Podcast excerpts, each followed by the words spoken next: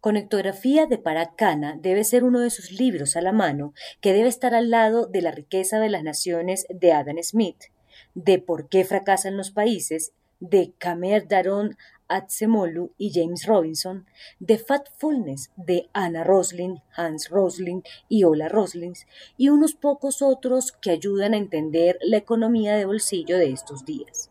El nivel de curiosidad y expectativa que generan los últimos días del año es tan alto como la incertidumbre que se asoma por el aún lejano final de la pandemia y por los aires de cambios políticos radicales que se respiran en Iberoamérica o Hispanoamérica este último para incluir al minoritario segmento latino en Estados Unidos. Cana aporta una visión inusual de ver el mundo a través de la conexión tecnológica de las regiones productivas. Dice el profesor indio que el poder actual ya no reside tanto en los estados nacionales, sino en las ciudades o hubs de ciudades en los que se concentra la mayoría de la población mundial y en las conexiones en forma de infraestructuras de todo tipo que establecen entre sí estas megalópolis. Las ciudades siempre han estado ahí, desde los tiempos remotos de la antigüedad o desde la Edad Media, mientras que los estados son en gran parte una convención que tiene sus orígenes 100 o 200 años atrás como mucho.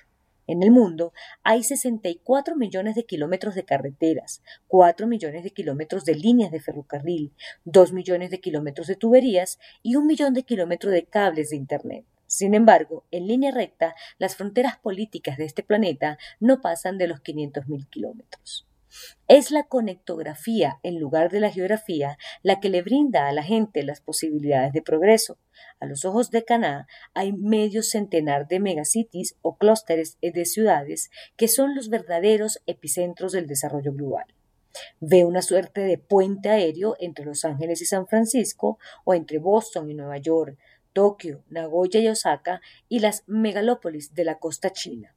Incluso ve interconexiones más sofisticadas entre la City londinense con Singapur y Hong Kong.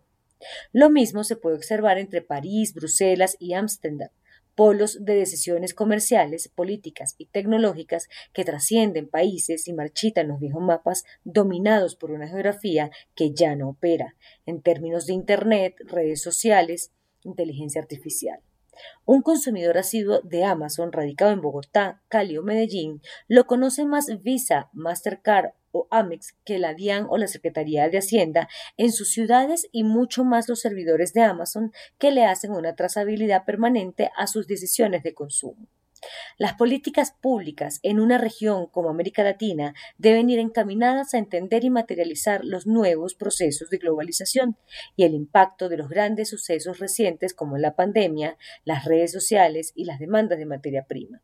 Pocas veces había ocurrido que un infarto en los puertos, los barcos y los fletes se consideren una de las externalidades más importantes en la variación de precios que presentan todos los países. Las nuevas infraestructuras distan mucho de pensar en el hierro y el cemento de las autopistas y puentes. Son más los satélites, los servidores y las comunicaciones digitales.